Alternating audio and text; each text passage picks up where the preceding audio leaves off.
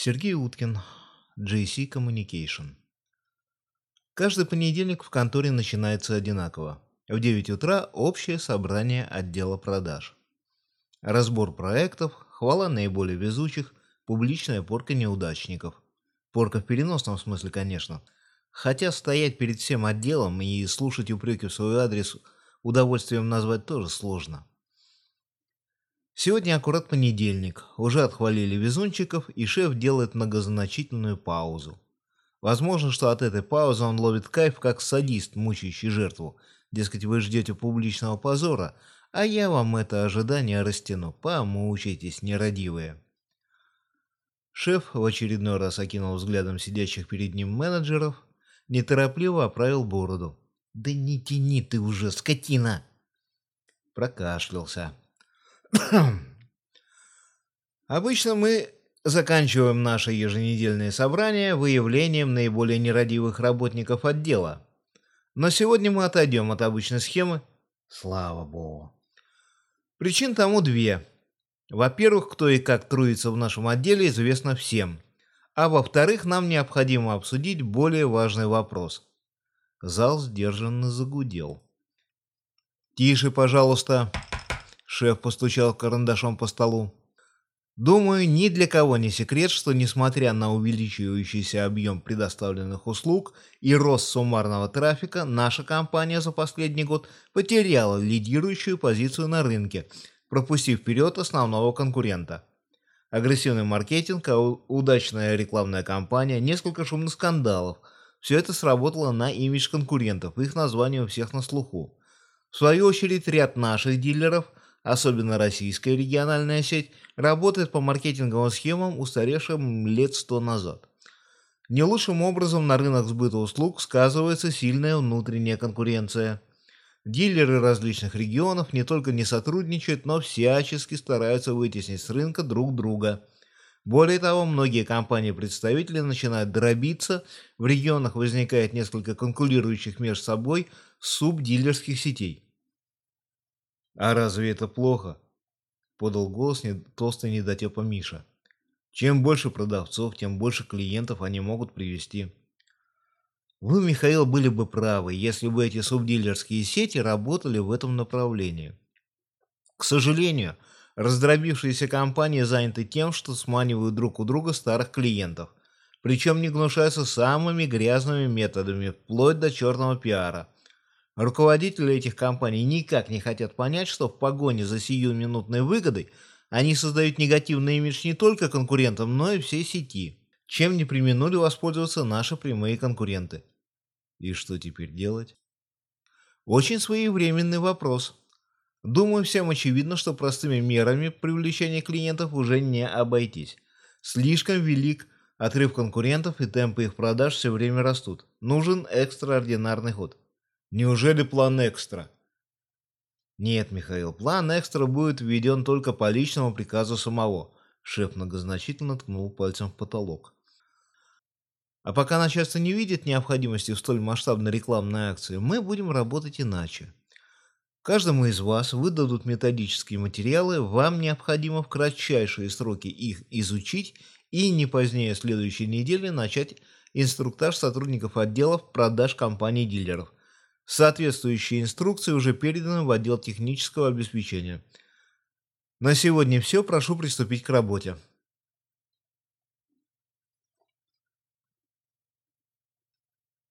Утренняя молитва патриарха была прервана самым наглым и необычным способом. Неожиданно прямо перед стоящим на коленях патриархом возник молодой человек в стильном и весьма дорогом костюме. Несмотря на молодость, нежданный посетитель обладал довольно тучной фигурой, которая закрыла собой лики Господа Бога и святых угодников. «Доброе утро!» Незнакомец осмотрелся и направился к стоящему в углу комнаты дивану. Вел он себя настолько спокойно и даже по-хозяйски, что первоначальное изумление патриарха сменилось гневом. «Кто вы такой? Что вы себе позволяете, юноша? Кто вас сюда пустил?» Тише, ваше свидетельство. Не нужно шуметь. Считайте, что я прибыл в ответ на вашу молитву. Что? А разве не вы только что молили Господа об укреплении веры христианской в сердцах паства и увеличении прихожан? Откуда вы знаете? Подслушивали? Хотя нет, я же молился молча. Молча для людей, но не для ангела. Вы хотите сказать? Да, я хочу сказать именно это. Патриарх выразительно посмотрел на костюм незнакомца. Видимо, в его представлении одеяние ангела выглядело иначе. «Вас смущает, что я не в хитоне и с крыльями?» «Помилуйте, к чему вся эта архаика? Впрочем, если вы настаиваете...» «Нет-нет, совсем нет», — поспешно отозвался патриарх. «Парень-то явно с приветом, и бог его знает, какой еще форталь он может выкинуть». «Благодарю». С этими крыльями сплошная морока, вечно за что-то зацепишься. А вот сумасшедшим вы меня считаете зря. Я действительно ангел, и сейчас это докажу. «Не надо!» – запротестовал было патриарх, но было уже поздно. Незнакомец взметнул вверх правую руку, раздался легкий хлопок, и комната наполнилась плотным едким дымом, в котором с трудом угадывался лик Иисуса Христа. «Проклятие!» Не обращая внимания на испуганно крестящегося патриарха, прокашлял незнакомец. «Опять технари не досмотрели!» Спустя пять минут после того, как была открыта форточка и дым рассеялся, незнакомец извиняющимся тоном сказал. «Вообще-то вы должны были увидеть лик Спасителя в эдаком легком тумане, но модель новая, до конца не отлаженная». Патриарх, утирая выступившие от дыма слезы, проговорил. «Даже если бы все сработало как надо, поверить, что вы ангел, было бы затруднительно. Больше всего вы похожи на продавца, знаете, из этих крупных супермаркетов. Да я и есть продавец. Незнакомец жестом попросил патриарха не перебивать. Вернее, менеджер отдела продаж компании JC Communication. На столик перед патриархом из ниоткуда легла визитная карточка. На белом фоне золотыми буквами значилось JC Communication, Михаил, менеджер отдела продаж. Ни адреса, ни телефона. «Видите ли», — продолжил Михаил, в вашем мире бытует мнение, что сейчас на небесах идет война между добром и злом. На самом деле никакой войны нет, а есть довольно жесткая конкуренция между компаниями, работающими на рынке теокоммуникации. Тео что? Теокоммуникация. Мы обеспечиваем связь с Богом. И Господь слышит нашу молитву через вас? Не все кивнул головой менеджер. Ежесекундно в адрес Господа поступают десятки тысяч молитв. Мы их тщательно фильтруем от спама, затем отдел обслуживания рассматривает и сортирует молитвы по степени важности и сложности запроса. Основная масса обрабатывается тут же, а Господу попадают действительно важные или очень сложные молитвы. Патриарх вскочил и нервно зашагал по комнате. Отдел продаж, отдел обслуживания. Уму непостижимо. А как же загробный мир, жизнь после смерти – Успокойтесь, ваше святейшество, все есть согласно учению Спасителя. И души умерших тоже проходят через вас? Не через нашу компанию, если вы это имеете в виду. Э, я имею в виду, что умерших встречает не апостол Петр, а... Да помилуйте, ваше святейшество. Ежедневно на земле умирает несчетное количество людей, из которых львиная доля – христиане. Неужели вы всерьез полагаете, что с таким объемом работы может справиться всего один апостол? Но знаете, я никогда не задумывался над этим вопросом с практической точки зрения. Вы-то не задумывались, а нам приходится. И скажу вам откровенно, все эти представления о загробной жизни, которыми священники пичкают пасту, безнадежно устарели еще до крещения Руси. Давно уже пора менять рекламу. Менять что? Рекламу. А что вас так возмущает? Да, да как вы смеете называть святое учение рекламой? Ну, положим, насчет светости не вам мне говорить. Может быть, вы и ангел, только сдается мне падший. О, Господи, ваше святейшество, если наша беседа пойдет в таком ключе, то далеко мы с вами не продвинемся. Давайте условимся. Последние полторы тысячи лет христиане не получали новых материалов свыше.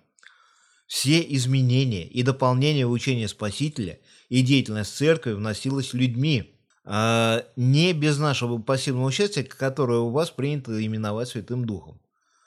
К сожалению, предоставив христианам столь большую свободу действия, мы совершили серьезную ошибку. Но как мы могли предполагать, что люди активно возьмутся дробить церковь? Когда же это произошло, мы предположили, что большее количество конфессий пойдет на укрепление христианства в целом. Но и здесь мы просчитались. Христиане прежде всего начали грызню между собой, которая продолжается по сей день. Неправда. Да неужели? А как же вы объясните ваше активное нежелание пускать на территорию России его святейшество папу? Но учение католиков ересь. Ну вот видите. Впрочем, ваше разногласие с католиками, да и другими конфессиями, в первую очередь упущение нашей компании. Столько лет безграмотной рекламной и маркетинговой поддержки, отсутствие профильного обучения специалистов высшего звена, работа с устаревшими материалами. Не мудрено, что люди отворачиваются от церкви, но все можно исправить. Исправить? Как? Я так понимаю, что за сатану вы меня больше уже не принимаете, усмехнулся Михаил и тут же посерьезнел. Ладно, забыли. А теперь к делу. Очередной понедельник в конторе начался необычно. Шеф начал собрание с вызова толстяка Миши, и менеджер приготовились к уже привычной процедуре отчитывания недотепистого и крайне невезучего коллеги. Шеф, опять же вопреки традиции, не стал тянуть резину. Как вы помните, на прошлом собрании мы говорили о необходимости введения экстраординарных мер по продвижению услуг нашей компании на рынке. Все менеджеры отдела продаж довольно быстро ознакомились с выданными инструкциями и на сегодняшний день приступили к работе с нашими партнерами. По залу прошло легкое движение. Прошу не отвлекаться. Я прекрасно знаю, что все вы потерпели полное фиаско. Все, за исключением нашего коллеги. Шеф повернулся к Мише. Михаил отнесся к разработанным нами материалам с должным уважением и сумел проникнуться идеей нового стиля работы с партнерами. В отличие от остальных, наш коллега работал не по накатанным схемам, а пошел кардинально новым путем, построив беседу с партнером в атмосфере полного доверия. В итоге ему удалось выяснить, что наши партнеры работают крайне консервативно и неохотно идут навстречу новым технологиям маркетинга. Зал сдержанно загудел. «Тише, пожалуйста!» В свете вышесказанного нет ничего удивительного, что первый этап фактически провалился. Наши партнеры и клиенты не готовы принять новые правила игры. Более того, и многие наши менеджеры не готовы работать в новом стиле. Признаться, я не ожидал, что введение новой маркетинговой политики столкнется с такими трудностями. Это мой просчет. В ближайший месяц все сотрудники отдела продаж пройдут дополнительное обучение, затем несколько тестов на усвоение материала и по результатам будет проведено отсеивание не прошедших отбор. Вопросы есть?